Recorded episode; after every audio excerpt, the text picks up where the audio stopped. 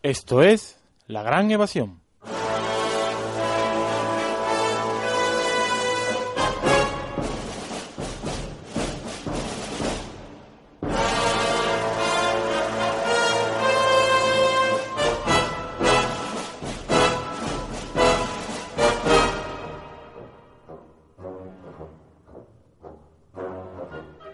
Bienvenidos amantes del cine, sobrevivientes de un tiempo que no creen mito ni leyenda. Tomen asiento, enfunden, desabrochen los cintos y pasen al salón, porque en este pueblo no se admiten armas. Expandan con pataditas la tierra por el campo y anímense a sentir, pensar, descubrir de nuevo el amanecer de esa imagen del alma. Aquí, en Radiópolis, en el 88.0 de FM. Bienvenidos al cine. Bienvenidos a la gran evasión.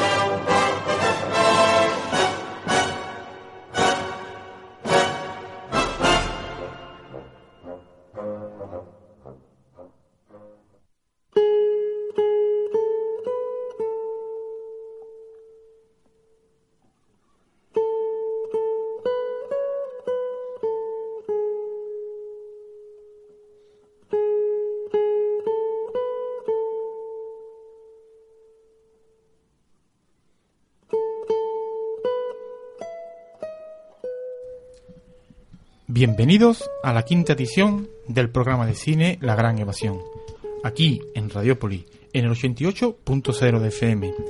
Hoy con un programa muy especial, programa dedicado a la película Alguien voló sobre el nido del cuco, de 1975 y dirigida por Milos Forman. A la atención técnica de Miguel Azuero les saluda José Miguel Moreno. Nuestro correo granevasión con minúscula todo junto arroba hotmail.com nuestro blog cinemalagranevasión.blogspot.com, en Facebook La Gran Evasión. Y en iVoox tendrán ustedes en los próximos días subidos los programas que se acaben de grabar. Quisiéramos, antes de abrir el turno y de presentar a los contertulios, hablar un poco de Milo Forman y, si me permiten, de Alexander Duche, porque están unidos en un tiempo, verán, Forman fue un director checo que viene de la primavera de Praga y de la ola de cineastas que allí acuñaron un estilo donde, sin abandonar los postulados comunistas, sí querían esa presión y esa represión soviética. Esa nueva ola que, al igual que en toda Europa de cine, intentaban ellos específicamente huir de ese realismo socialista que los condenaba con una mirada colectiva a no tener singularidades. El personaje de Alexandre Duche para mí es un personaje triste, porque en esa postrimería de lo único que fue ese pequeño levantamiento en el 68 y que dio lugar a la primavera de Praga, fue salvajemente pisoteado por las normas del políbulo ruso. Seis meses en que los checos intentaron tener algo de libertades, algo de periódico y por supuesto el arte, los artistas checos, piensen en Milán Kundera, pero piensen también en los directores de la altura de Iván Passer, Giri Messer, Jean Kadar, Ermar Kloss, piensen por ejemplo en la tienda de la calle Mayor, intentaban contar algo de lo individual que tenía que ver mucho más con las personas que los que estaban obligados a contar. Alexander Duche, ya le digo, el presidente terminó y a mí al menos se me viene a la mente la película alemana de La vida de nosotros, como un hombre que iba a estar cortando setos, de presidente a cortar setos, si no aceptas lo que te mandan. Y me parece a mí que algo tiene que ver este extraordinario director checo Milo Forman que fue a Estados Unidos y hizo esta, para mí, obra maestra, que es Alguien voló sobre el nido del cuco y que, habiendo perdido a sus padres a manos de los nazis, uno en Buchenwald y otro en Auschwitz, ve como cierta represión no solo viene, de aquellos que quieren imponer un bien común a expensas incluso de la decisión de uno, sino que también puede darse en sociedades pretendidamente democráticas, que luego a la hora de la verdad no están. Hablaremos sobre eso, hablaremos también sobre el libro en el que está basado, las diferencias y los elementos comunes. Y sobre todo, hablaremos de cine, presentación de personajes.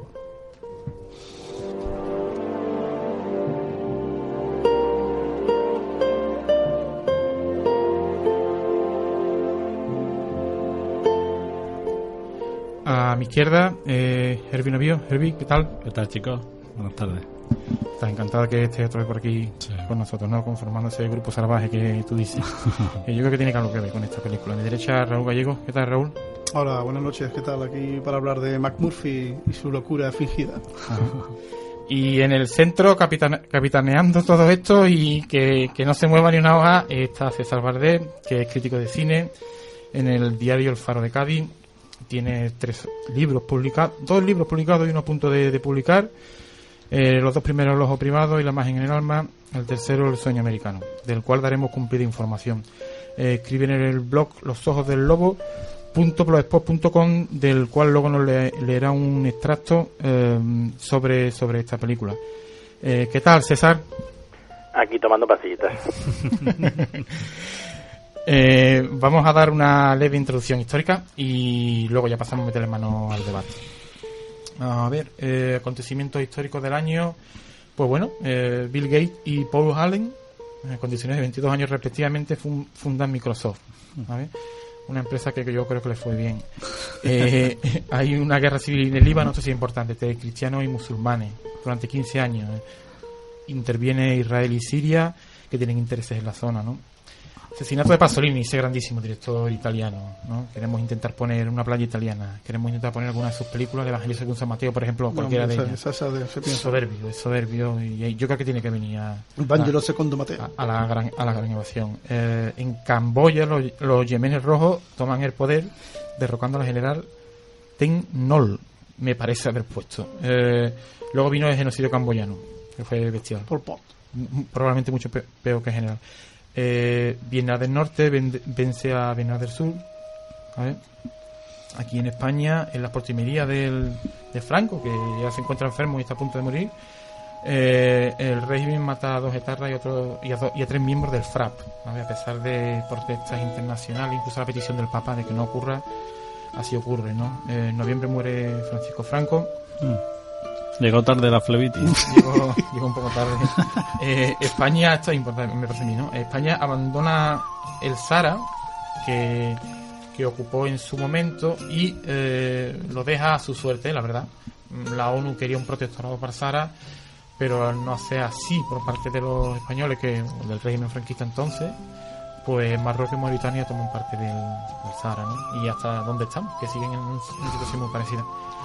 Eh, películas en el mundo, brevemente. Eh, una que te encanta a ti, Raúl, Versus Sala. Versus Sala, Kurosawa, el magnífico. que también vendrá, tiene que venir por aquí. Eh, una que a mí me encanta de Kubrick, Barry Lyndon. Una iluminación natural espectacular, por lo visto. Y una, la protagonista Ryan O'Neill, ¿no? Entre otros, ¿no?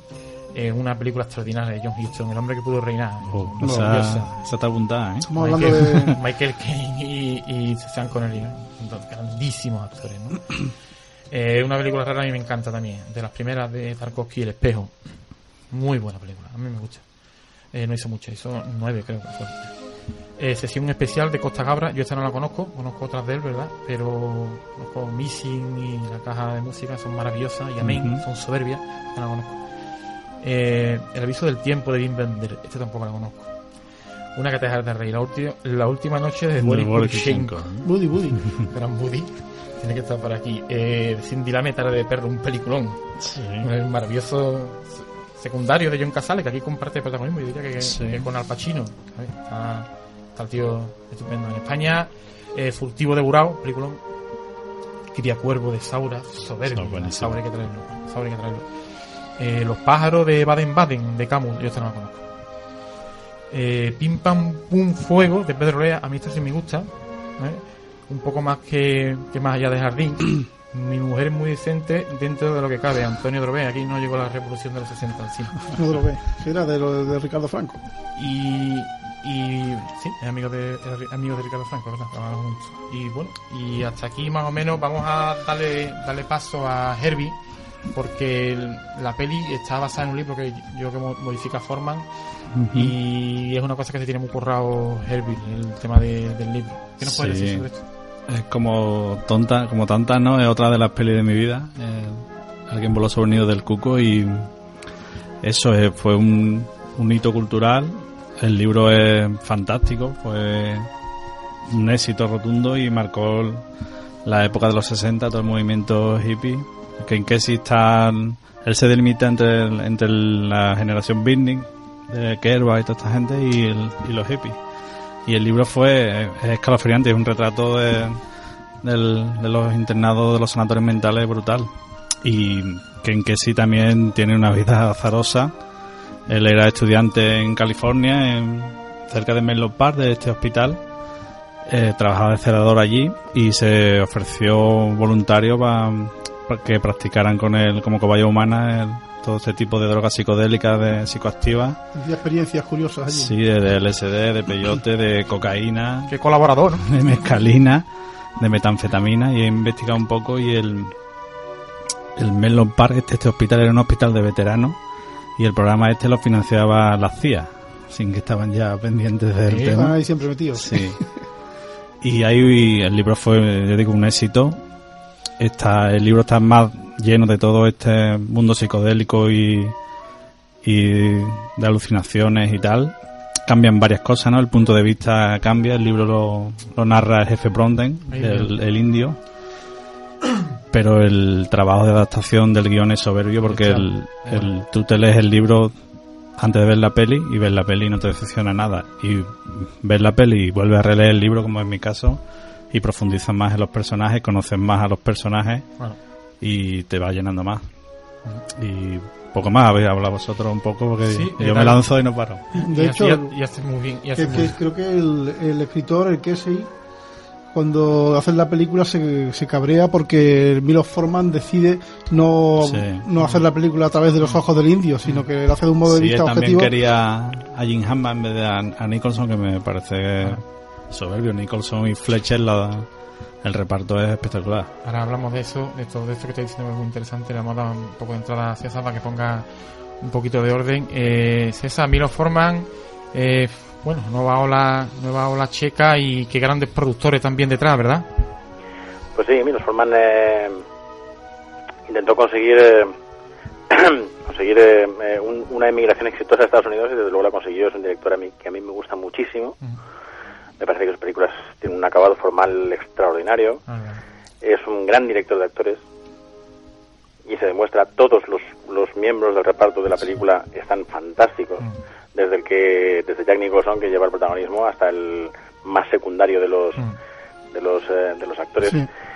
Eh, hay un denominador común en su obra que me parece muy interesante y es que en todas las películas menos Forman eh, pone en juego a un héroe reprochable mm. sí, sí, es un héroe que es genial mm. llega a ser genial pero que sin embargo hay un lado turbio en él que no gusta ¿no? Eso es algo que, que se repiten no solamente en el Cuco, sino que está en el Valle de los Bomberos, que lo hacen en Checoslovaquia, que un listo lo ha puesto en IMDB como al fuego bomberos y no sé de dónde lo saca. En Amadeus también. Eh, en Amadeus también lo hace. Eh, en Larry Flynn también lo hace, ¿no? Mm, es verdad. Eh, o sea, eso, es, eso es su denominador común de, el denominador común de su obra. O sea, todos los héroes, los héroes no son solo de una pieza, ¿no? son de dos piezas, una buena y la otra no tan buena. Mm. por otro lado, es un director que, que ha espaciado mucho sus, sus, eh, sus películas, porque él es profesor universitario, enseña, enseña cine en la Universidad de Columbia, en Nueva York, eh, y parece que es un profesor extraordinario. Y además que le encanta dar clases, ¿no? Y, y como decís, pues efectivamente cuando se, se presenta la oportunidad del Cuco, se presenta porque porque el que tiene los derechos de la obra es Kirk Douglas, que es el que le estrena en, en teatro y durante 10 años intenta llevarlo al cine, pero es que nadie le quiere financiar. Mm. Y entonces en un cumpleaños se lo regala a su hijo Michael. Dice, toma, los derechos son para ti, a lo que quieras con ellos, pero él además lo cuenta en su biografía, El hijo del trapero, y lo cuenta como diciendo, bueno, tú verás lo que haces con esto, no, vas a hacer ninguna parte, eh, ya, ya está, ¿no? Y entonces Michael Douglas resulta que conoce a Sol Sense, que es un judío que anda por ahí eh, interesado en producir películas, y le ofrece el guion y le parece que es un guion que puede llegar, llevar adelante, ¿no? Entonces se lo ofrecen a, a Milos Forman y Milos Forman, mm, como tú muy bien has dicho, eh, José Miguel, eh, lo ve como una metáfora de su situación, de la situación política de su país. O sea, la enfermera Ratchet es el comunismo y Randall McMurphy, digamos que es la resistencia a esa, a esa autoridad impuesta por la fuerza, ¿no? Eh, y creo que lo hace muy bien. O sea, como metáfora funciona extraordinariamente bien también. O sea, que no, hay nada que reprocharle sobre, ah, sobre eso, ¿no?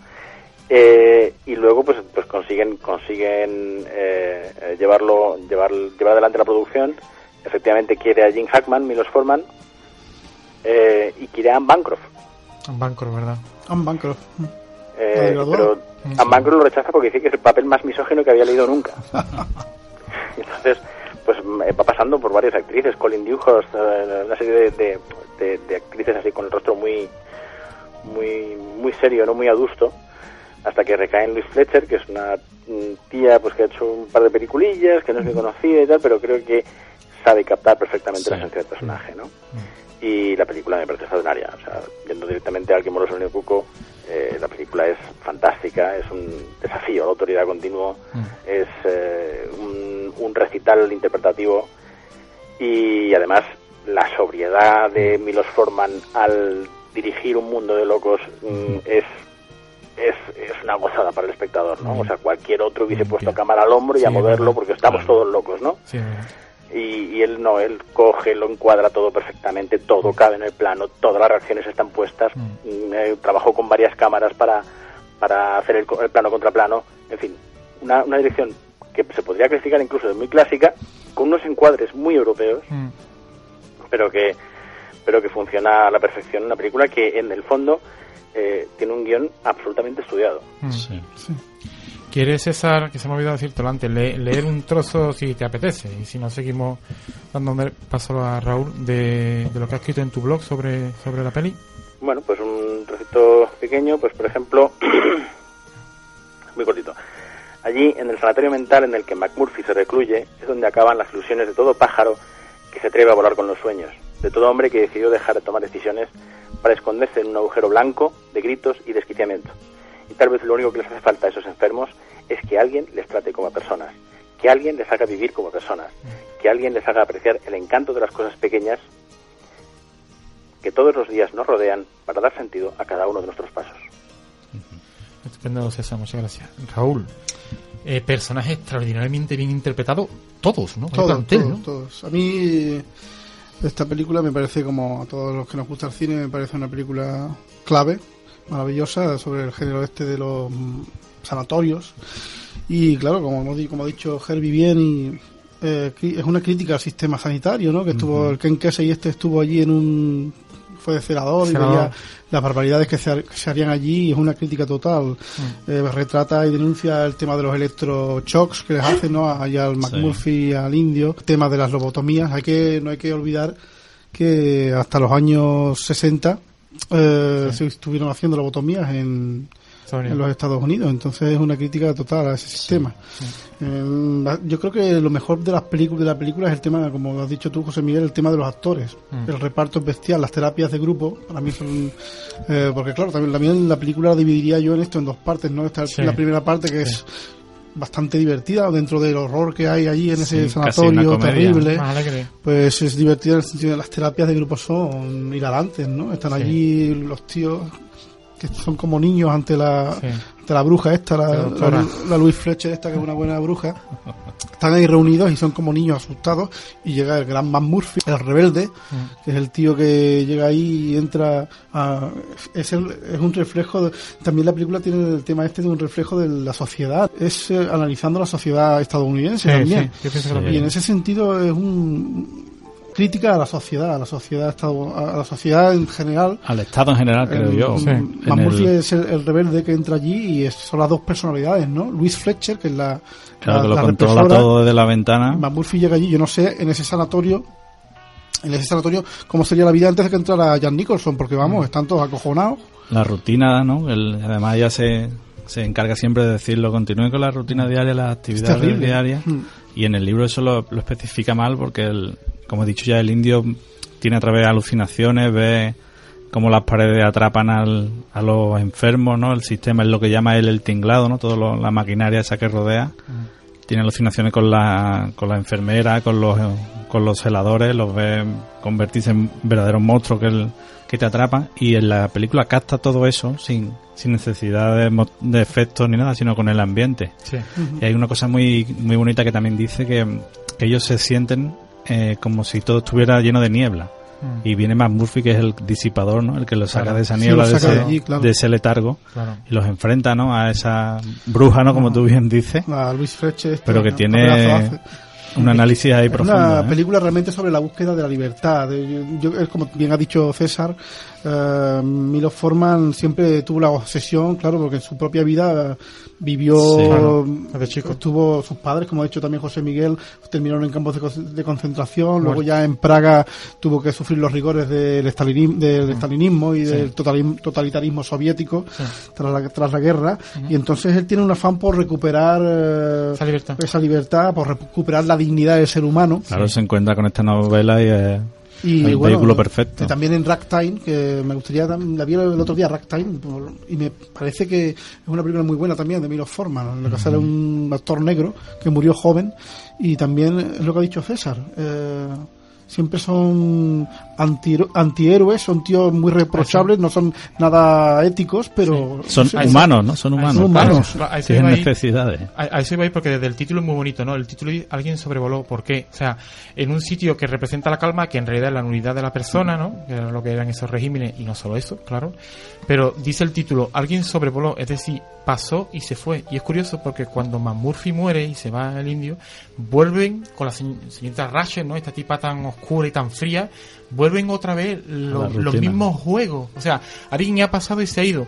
Ese, ese alguien que pasa, César, deja algo, ¿verdad? Mm, claro, es que es que el, título es un enigma para, para muchos, ¿no? y, y, yo recuerdo cuando se estrenó la película que todo el mundo se preguntaba por qué están Entonces Milos Formas en una entrevista diciendo es que eh, generalmente el pájaro que sobrevuela el nido de un cuco se vuelve loco. ¿Por qué? Porque un cuco no tiene nidos.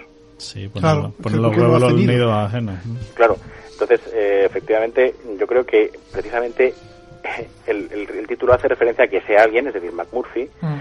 eh, sobrevuela el nido del cuco y deja algo en el nido. Claro. Es decir, le juega al cuco la misma mala pasada que el cuco juega a los demás. Que aunque sea temporalmente, ¿verdad? Sí. Claro, aunque sea temporalmente, pero pero eh, yo creo que es que es un, es un título poéticamente precioso, ¿no? Muy indicado y que y que eh, atrajo muchísimo, o sea, fue un, fue un exitazo, fue una película que que eh, tuvo un presupuesto de 4.400.000 dólares y, y, recaudó 120 millones. Claro, porque él siempre se, o intentó no, no ir con las mayores. una cosa nada más, al hilo de lo que tú has dicho, de lo que ha dicho Herbie, ¿no? Y de paso a ver, a ver qué opina. Eh, es importante de que no sea un tipo puro, ¿por qué? Porque con esa mirada, mm, yo creo de forma en contra de lo que fue el realismo soviético, ¿no? Donde la colectividad estaba por encima del individuo, alguien que es un violador, pero que puede ser un pedazo de tipo, y que le da esa vida, ¿no? Herbie a ellos que no tenían, ¿no? Claro, él cuando llega, además se lo, se los demuestra uno a uno, ¿no? Que, que hace aquí. Él los trata como personas normales.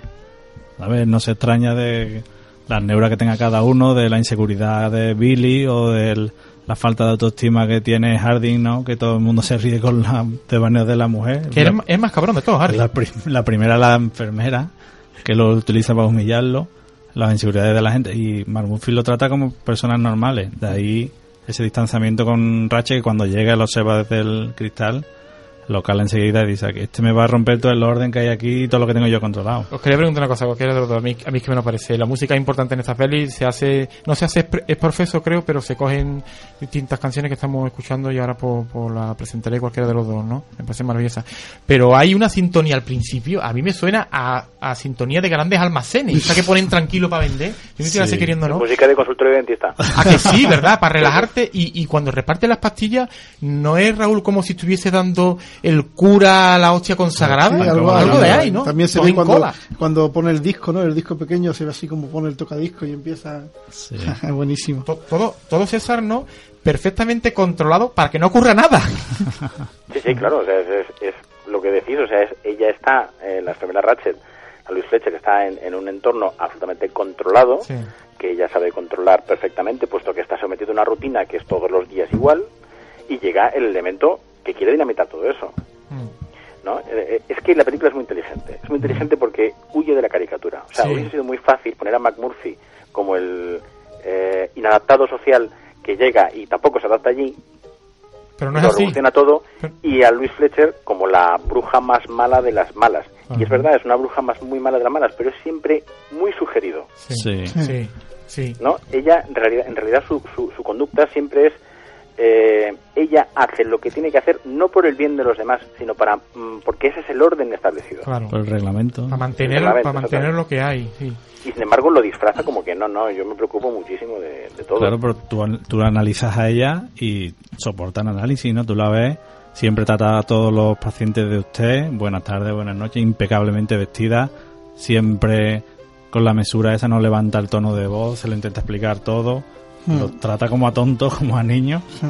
Eh, y todo lo que conlleva el hospital, ¿no? Los doctores, los empleados, ¿no? Los celadores son negros, las otras ayudantes de las auxiliares enfermeras son hispanas. Hmm que hay un trasfondo ahí también mm. curioso. En eso que tú dices es importante, porque uno de los celadores, de lo, que, son casi todos negros, lo cual ya, pues yo creo que no quiso convertir la peli en una especie de defensa ni de los negros ni de los indios. era lo que había. pero habla de la sociedad en su conjunto americana, me parece a mí. Entonces, uno, de ellos es Scatman Crothers, que es el que permite la fiesta, que es el, el que sale en el resplandor. Sale en el resplandor. pero yo quería comentar solo un segundo nada más que los celadores, los tres, son negros. Después de la fiesta, que ocurre muy avanzada la película, los celadores tratan como perros a los pacientes con lo cual ellos son como el brazo duro de ella. Uno de los senadores se llama Washington, yo no sé si será una casualidad. George Washington fue el primer presidente norteamericano y uno de los principales valedores de las libertades. Una, vale, una libertades, ¿no, César? Que se están traicionando abiertamente, ¿no? Mm, sí, claro, por supuesto. O sea, a mí ya me parece que ya afinas mucho, ¿no? Pero,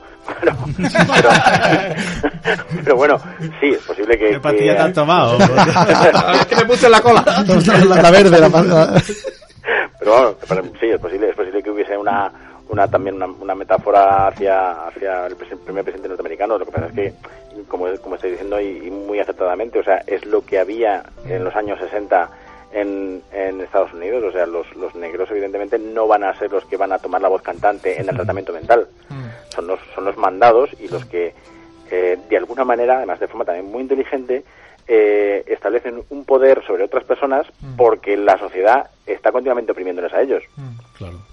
¿no? Entonces, eh, para Washington es brutal porque no, mira, todo el mundo me putea, pues aquí voy, el, que, el que voy a putear soy yo.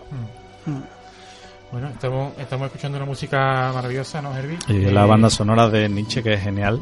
Dime que bueno, continúa con ese dime qué canción vamos a escuchar ahora más o menos, la mitad del programa. Ahora para el intermedio vamos a cambiar un poco y yo quería poner un fragmento de la peli que es precisamente lo que tú estabas hablando, cuando la primera discusión que tiene Fletcher con Matt Murphy a raíz de esa música de, grandes almacenes y que está muy curiosa la, toda esta discusión y los dos, cuando veis la peli, cuando si la habéis visto, las dos miradas que se lanzan ellos. Eso bestial la que se lanza ella, que ahí Milo Forma está genial, me recuerda mucho a, a Mizoguchi porque mantiene el primer plano, lo mm. acerca muy lentamente, muy elegante mm. y lo mantiene más de la cuenta. Entonces mm. te, va, creando tensión y la, las miradas de Fletcher son bestiales. Es un reto, parece un western, ¿verdad? sí, lo ves, le dice, tú, tuvo yo uno de los dos a caer. Bueno, pues eh, os dejamos eh, en el intermedio del programa con esta música tan, tan bonita y con este discurso no tan bonito que, que nos acaba de presentar Herbie. Dame carta. Te he dado 20 cartas. Dame otra carta. Quiero otra carta. Scanlon, ¿quieres ocupar el puesto de Martini? Oye, Mac. Mac. Es la hora de la medicación. Esto no es. Es la hora de la medicación, ¿Eh? señor. No es una reina esto. Mac, Mac, escucha, Mac. Dame cartas, Mac. ¿Jugamos en serio, sí o no? Mac, dame cartas. ¡Santo cielo! ¿Queréis jugar a las cartas o hacerme la puñeta? Jugar a las cartas. Con esta música no hay quien se entienda. Pero...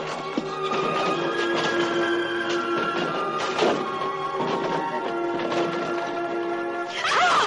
¡Salga! Señorita, yo solo quería... Eh, Salga, por favor. A los pacientes no se les permite entrar en el cuarto de enfermeras. Bueno, yo solo quería bajar un poco la música. Cuando haya salido de aquí, discutiremos cualquier problema que usted tenga. ¿Conforme? A los pacientes no se les permite entrar en el cuarto de enfermeras. ¿Entendido? Eh, sí, señorita. Toma, Billy. ¿Me permites? Sí, gracias. Ah, perdone, señorita. Eh, ¿Cree usted que se podría bajar un poco la música para que un par de amigos puedan charlar? Esta música es para todos, señor McMurphy. Eh, sí, lo sé, pero ¿no cree usted que si la tuviera a menos volumen no tendríamos necesidad de gritar? ¿Eh? Probablemente no se ha dado usted cuenta de que tenemos muchos viejos en esta sala que no irían la música si la pusiéramos más baja. Esta música es para todos. El cristal quedará manchado con su mano. Ah, lo siento, señorita. De veras que lo siento. Está bien. Señor McMurphy, ¿Mm? la medicación. ¿Qué hay en esa píldora de caballo? Solo medicina le beneficiará. Sí, pero es que no me gusta que me hagan tomar cosas sin saber lo que son. Ah, no se enfade, señor McMurphy. Si no me enfado, señorita Pilbow. Pero es que no quiero que nadie me obligue a tomar nitrato potásico. ¿Comprende? No se preocupe, enfermera Pilbow. Si el señor McMurphy no quiere tomar su medicación por vía oral, nos las arreglaremos para que la tome de cualquier otra manera. Pero creo que no le va a gustar. A usted le gusta, ¿verdad, Harry? Hombre, démela. Bien.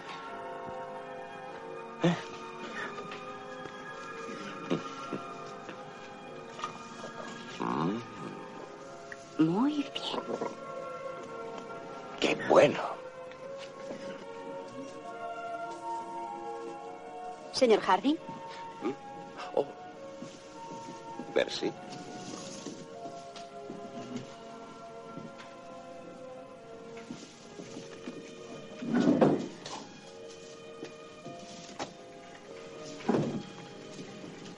Eh, Dime, jovencito, ¿por qué no le has mandado a hacer puñetas? eh?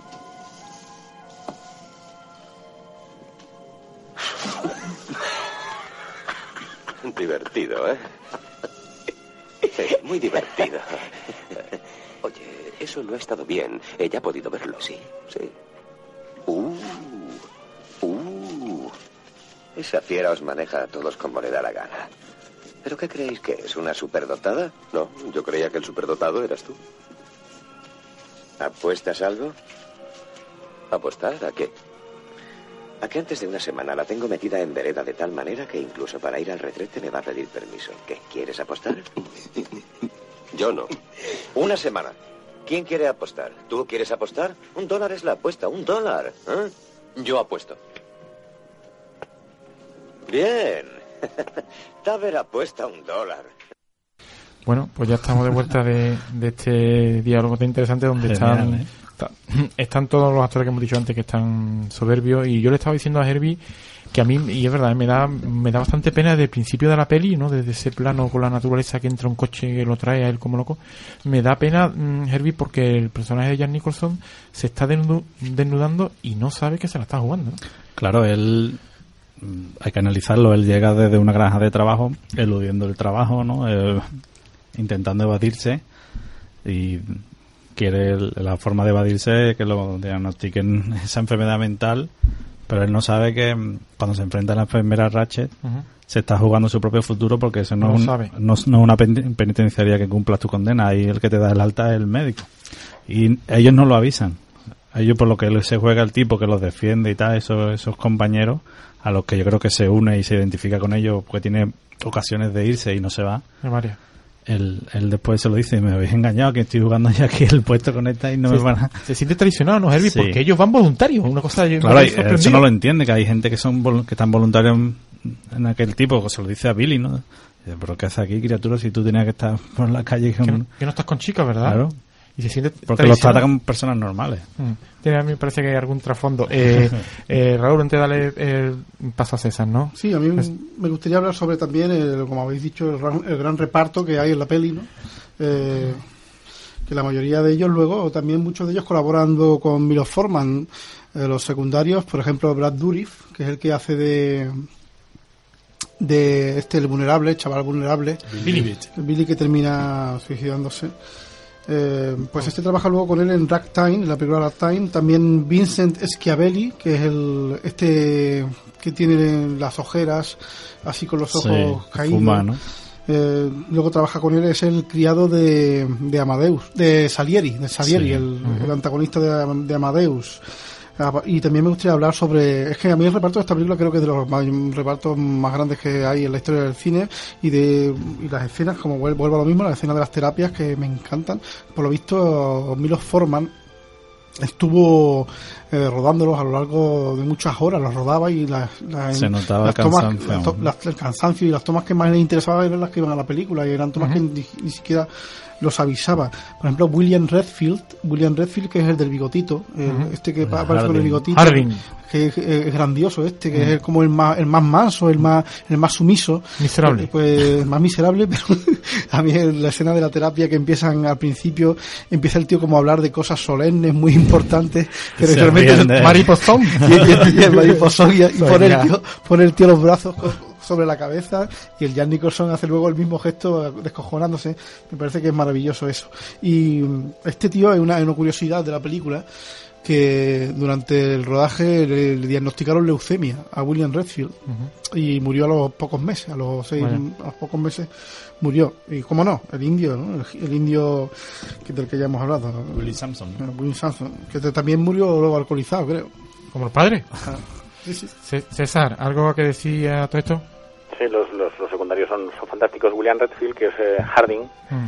eh, fue, un, fue un secundario de, una larga de una larga trayectoria y, eh, por ejemplo, fue el, el capitán del viaje alucinante de Richard Fleischer, el de la nave que mi- miniaturizada en las venas del, del tipo que quieren curar, ¿no? Mm. Eh, pero vamos, eh, efectivamente, el personaje de Harding a mí me parece muy interesante porque sí que parece como el más manso y tal, pero es el que mm, en el fondo quiere erigirse como líder del grupo. Sí, eso le. Eso tanto. Pero tiene carisma. Está picado con el Nicholson. Sí, Claro, por eso se pica con el Nicholson.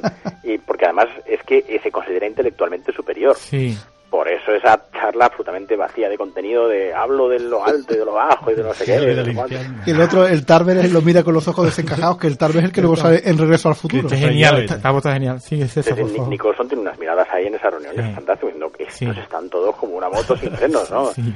¿No? Y, y, y además me, me gusta mucho en, en el personaje de McMurphy cómo los va entendiendo Sí. y cómo mm, se da cuenta de que las pequeñas píldoras de también. libertad que él les da es lo que mejor les sienta, Sí, ¿no? Empezando por el indio claro.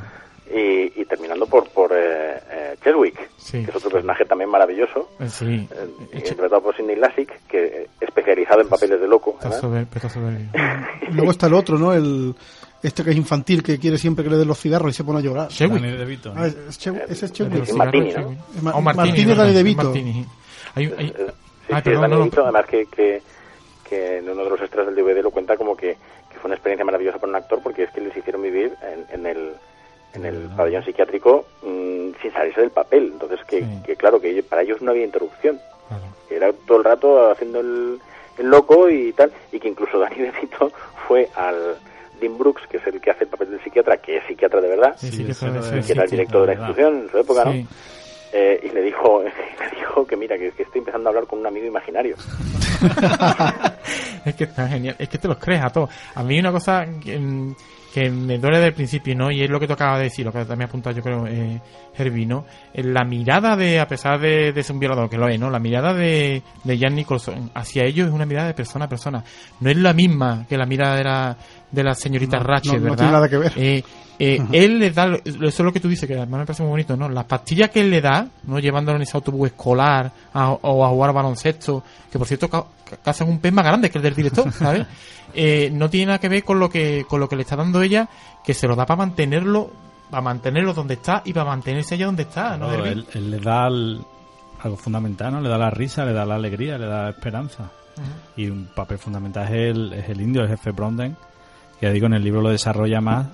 Y él, ah, porque también en la película es una crítica al pueblo sojugado americano verdadero, ¿no? Al- a los indios. Mm. Y él lo cuenta en el libro que él, como su, sus padres, ¿no? Como su tribu vendió su derecho de, de ser hombre, de ser indio al, al Estado. Ah, Hay una cosa muy buena también en la- con respecto a esto de Jan- la relación de Jan Nicholson cuando entra en, en el hospital psiquiátrico este, que es la escena de cuando intenta coger eh, así los juegos de cartas que hace con ellos y en una de estas se levanta e intenta coger la base esta donde están los grifos, Sí. que Sí. esto al final es clave en la película que lo Sí. hace el indio y rompe la ventana. Dice, lo ha intentado. le dice, al menos lo ha intentado. Le- le maravillosos. está- le está- esto es el tema con el reflejo con, con la sociedad. Le está diciendo, intentarlo Sí. por lo menos. A, a eso, a eso iba, me- me- mm, bueno, y que solo apuntarlo, ¿no? Va a pasar esa- Es que, claro, a mí me parece que de todos ellos, el único capacitado para poder salir de donde está es el indio.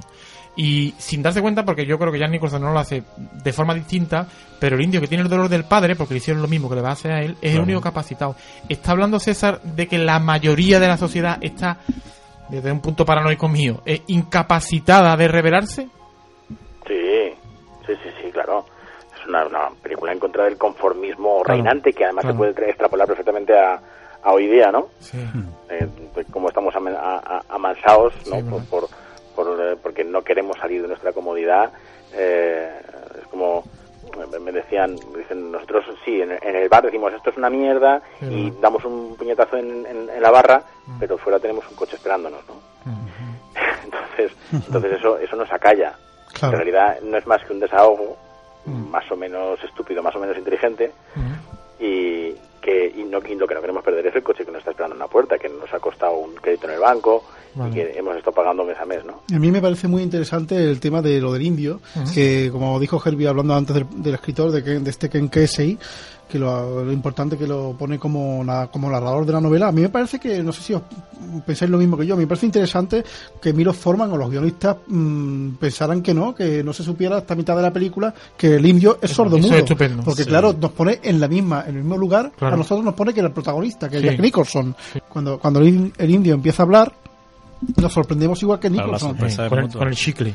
Es un logro. Claro, pero en el, perdona, en el, en el libro también pasa lo mismo y él lo cuenta así porque él dice que de que no lo escucharan y lo ignoraran, eh, empezaron a, creerse la gente que era sordo y se creyeron que era sordo mudo de, literalmente de, de la ignominia de, no ni siquiera mirarlo, ¿no? Sí, claro, pero si estás leyendo el libro, tú ya sabes desde un principio que el indio... Sí, claro, la sorpresa en la peli es mayor. ¿Cómo? Perdón, César. Es sordo por presión social. Sí, sí. Pero claro, es muy inteligente porque él cuenta esa escena, ¿verdad? Raúl maravillosa dice, mi padre, que lo que tú dices, que vendieron las tierras, dice, mi padre bebía de la botella, a mí eso se me quedó grabado desde la primera vez que lo escuché.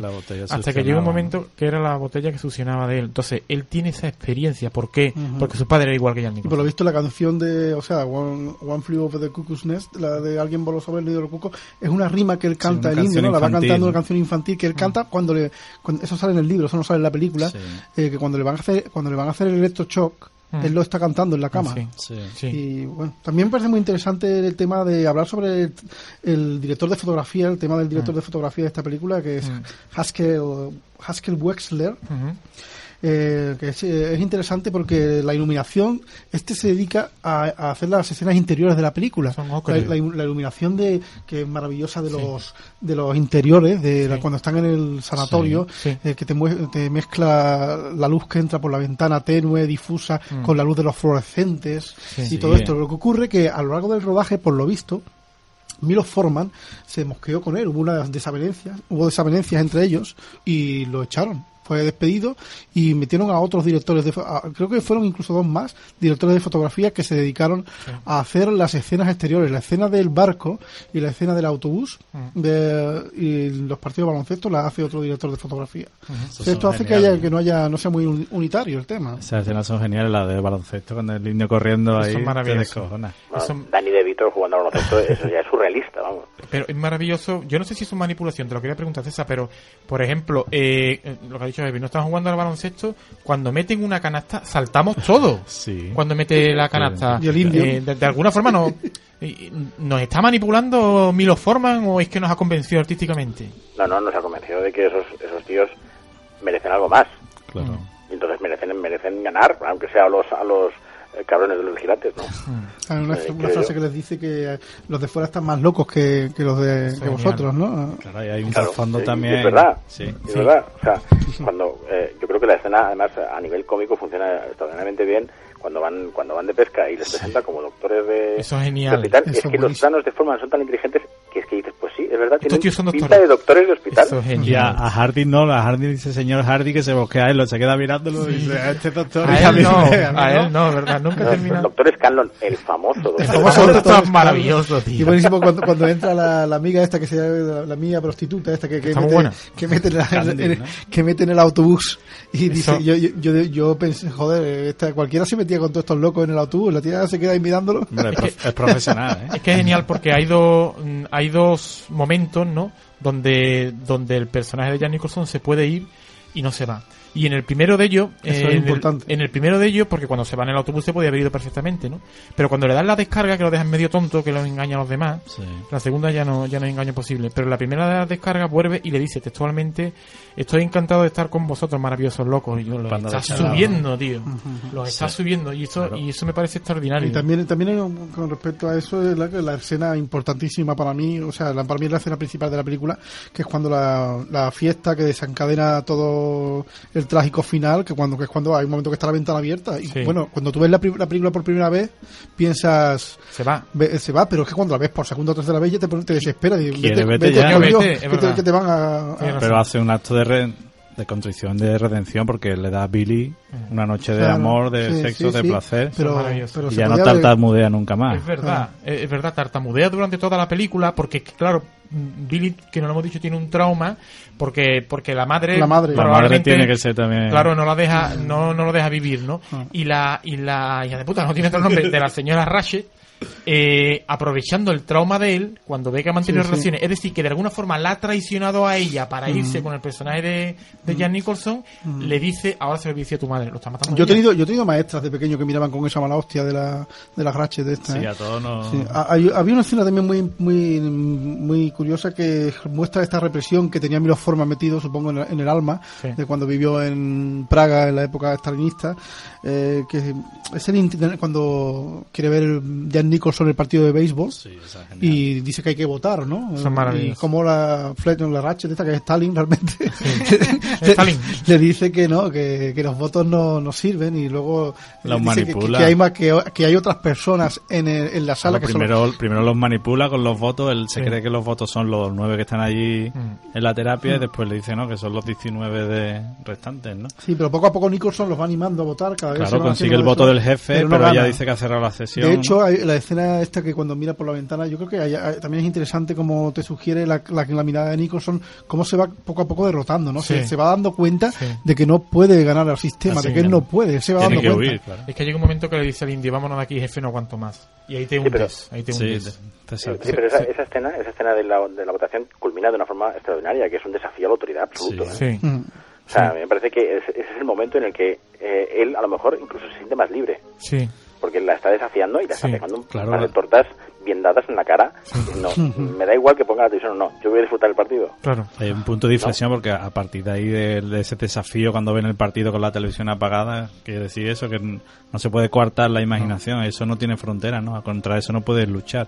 Ajá. Y el, el- la escena siguiente es la reunión del, de los doctores y la enfermera con él para decidir qué van a hacer con, con Matt Murphy. Y dicen que este es un tipo, está claro que nos está engañando, lo quiere No eludir en trabajo. absoluto, claro. Y ella, ella es la que dice, no, si lo transferimos vamos a acabar con el problema, lo vamos a mandar a otro lado. Ella es la que quiere vengarse, ella es la que quiere sojuzgarlo, ella es la que quiere, Ella quiere ganar la guerra. claro, quiere destruirlo. Sí, pero fíjate, lo vende como diciendo, creo que podemos hacer algo por él. Es que... O sea, Manipula es- también a los doctores. Es de un cinismo estremecedor. Sí. Sí. Porque, porque hay un momento, a mí, el mismo Jan Nicholson, yo creo que esto forma lo hace queriendo, ¿no? Cuando le preguntan por ella, que si es un poco atractiva y tal, pero dice, y yo me quedo con eso, dice, pero no es sincera. Es que no es sincera, o sea, ninguna de las preocupaciones a las que ella hace lugar y ninguna de las terapias sirven para nada Mm. que no sea para, para mantenerla a ella. Está claro. Hay un- unos planos que os quería preguntar qué os parece. Cuando él quiere, mantiene, mantiene el plano varios segundos más. Por ejemplo, cuando llevan a Shewix, que como si fuera un ahijado, ¿no? De Matt Murphy, ¿no? A pegarle la primera descarga, a mí se me estremece el alma viendo a ese "No me hombre mayor no Sí, me sí. dejes". agarrándose a la puerta Terrible, para que no entre. Pero es que el segundo plano que hace después no ofrece a, a Chadwick cuando le están dando la descarga.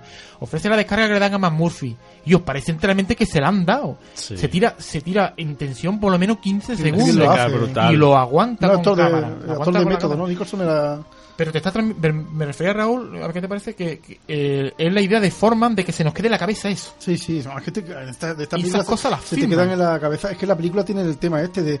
La película empieza con un, como he dicho, un tema divertido, un rollo Sí, se va así transformando. que está bien, y de pronto a partir de a partir del electroshock ya la película empieza el electroshock, Ok. la fiesta, el suicidio de, de, De Brad Billy. Dourif y finalmente el desenlace. ra- todo El show es, es brutal porque te lo muestra tal y como es, de verdad, porque es seco y duro, es, es, es eso. Es Sí, tan sí, terrible sí. como eso. Sí que psiquiatra lo confirma, ¿eh? dice, no, es que Jack Nicholson lo hizo exactamente igual como, bestial, como era la historia, ¿no?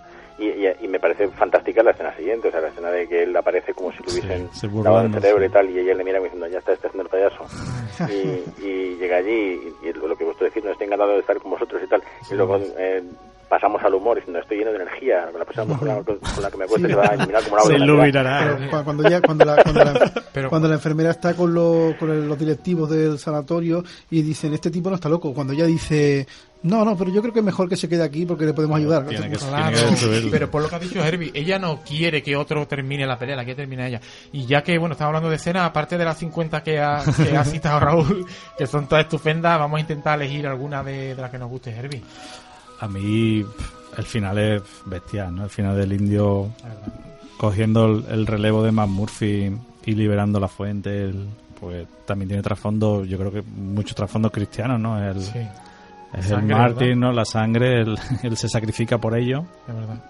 Y el heredero es, el indio, es Efebrón del verdadero americano, que la escena es la música es bestial. música bestial cuando rompe la ventana con, con la fuente y empieza a correr hacia el amanecer.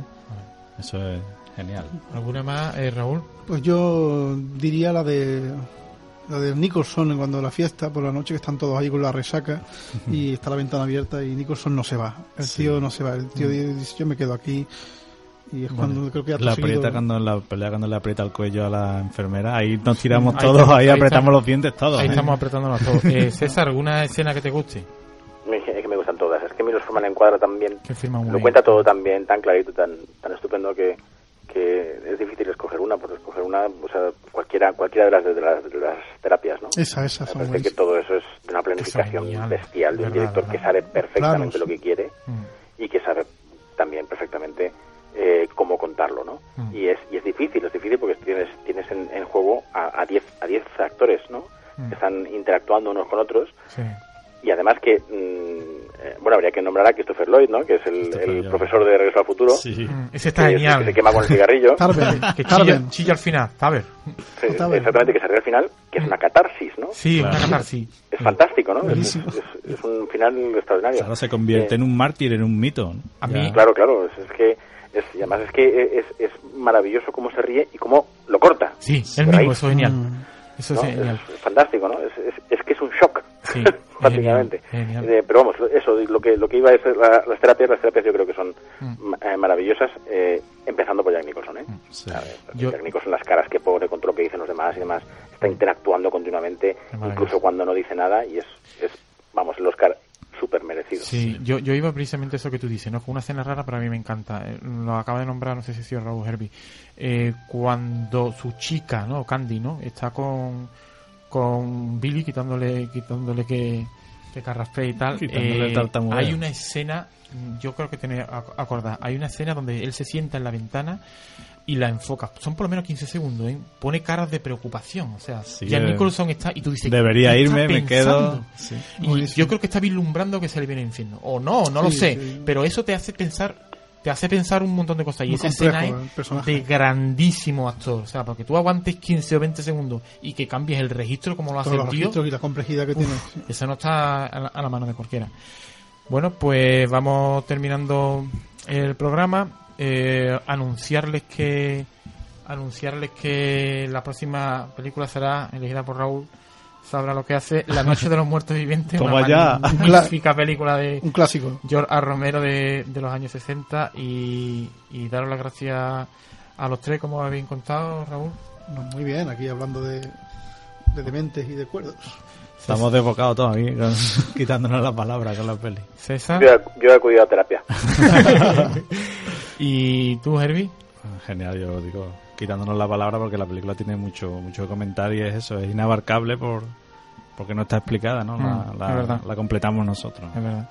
Y Herbie, la última canción que vamos a escuchar que tú ya más o menos has nombrado un poquito Sí, pues los títulos de créditos finales cuando lo hemos comentado, cuando el indio rompe la fuente y libera ahí mm.